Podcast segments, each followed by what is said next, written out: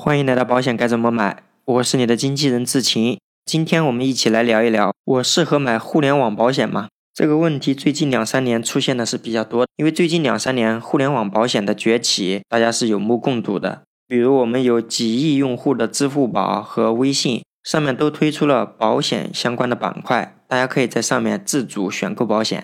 那首先第一点，我们一起来聊一聊什么是互联网保险。我们简单的理解就是不需要通过传统的保险业务人员，我们可以直接在互联网平台上面了解产品、对比产品、购买产品。那当然还包括我们售后相关的有一些客服给大家解答一些疑问，甚至有些公司的有些产品呢，还是可以通过互联网直接申请理赔。目前这方面多半出现在医疗保险上面，几乎每家公司的重疾险，他们的理赔申请基本上还是通过线下的渠道递交相应的资料。所以通过这个来看，互联网保险的非常大的优势就是，对于我们每一个消费者来说，非常的简单便捷。就比如我想了解两个产品、三个产品，以往的话，我们就可能需要找两个公司的业务员、三个公司的业务员分别来了解。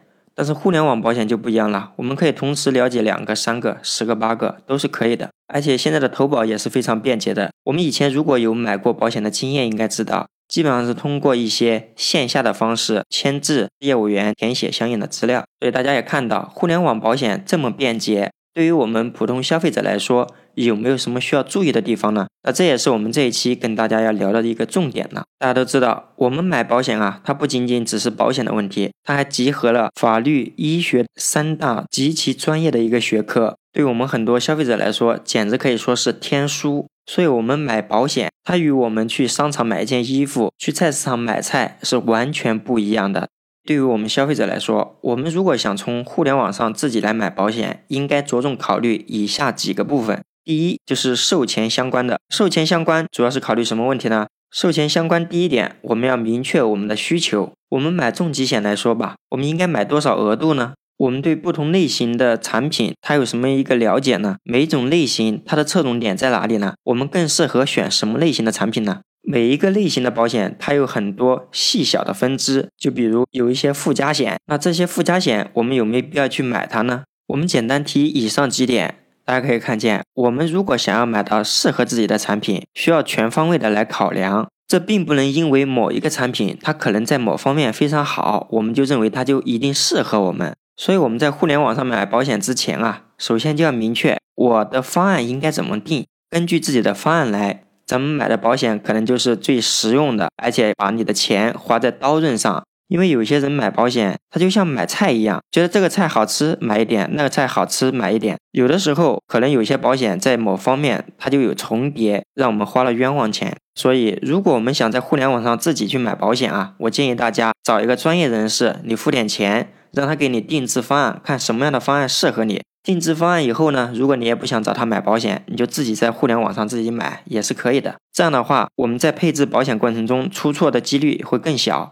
以上我们说的是第一个重要关注的地方，那就是我们前期的方案定制这一块，如果我们搞错了，可能损失的只是几年的保费。但是下面这一点，如果我们做的不到位，对于医疗保障来说，不仅仅只是你交的几百块钱保费，它影响的可能是后期我们产生的几十万甚至上百万的医疗费用能不能赔下来。那对于重疾险来说，它不仅仅只是你交的这几年保费，可能一年几千几万块钱，而是我们买的几十万几百万的保额。那这一点是什么呢？那就是我们寿终相关的问题，主要体现在我们寿终过程当中的健康告知。那健康告知，你可以认为它是一个文字型游戏。而且它也是一个医学相关的问题。对于我们普通消费者来说，我们自己在互联网上去买保险，涉及到的相关健康告知问题，我们非常明白吗？如果是我们自己选购过程中因为疏忽出现了一些问题，它的容错性是非常低的。出现这个问题是我们消费者自己导致的，那后果呢，很明显是由我们自己来承担了。但如果你是通过传统的形式买保险，不管你找的是保险经纪人还是保险代理人。在投保过程中，如果是因为他们的过失导致我们的健康告知处理有误，那这个问题就要交给卖保险给我们的人了，他们来负责相关的问题了。我们一直都在强调，买保险时候的这个健康告知是相当重要的。如果健康告知能做好，在很大程度上可以杜绝以后理赔出现拒赔的情况。大家毕竟也不是从事法律、保险以及医学相关的工作人员。即便我们是从事其中一方面的，但是我们对多方面几个问题不一定都了解。举个例子，对我们普通消费者来说，如果身体出现一些什么不适的时候，我们就会到医院去治疗嘛，对吧？那医生就会给我们说相应的一些问题。有的很多情况呢，就我们检查出来，医生跟我们说，哎，这个没什么事。类似这种事情啊，非常多的。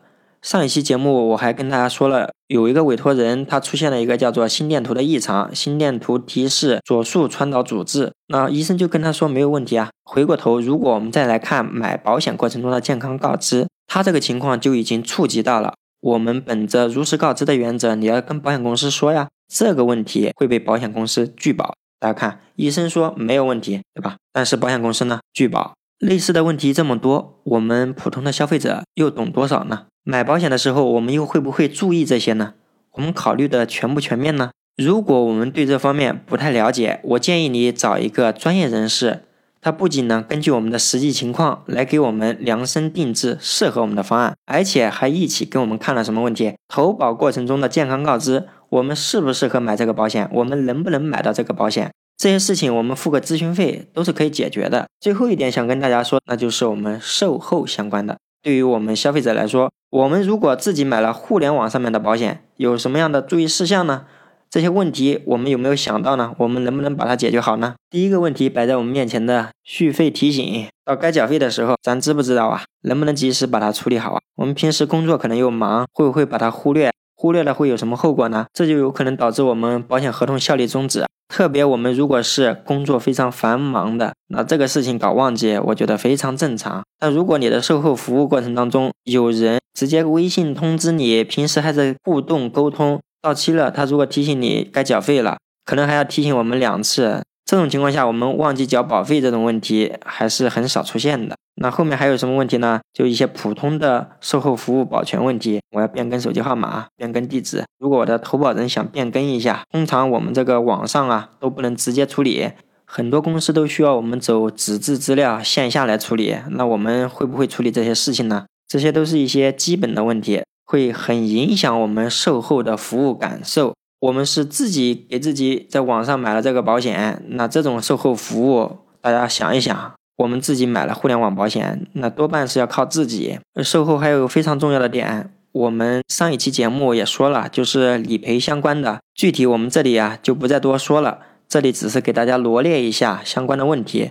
所以大家如果想通过互联网自己去买保险，希望大家想清楚这些事情。因为买保险不只是你当下做决定买还是不买，最主要是未来几十年甚至一辈子的服务啊。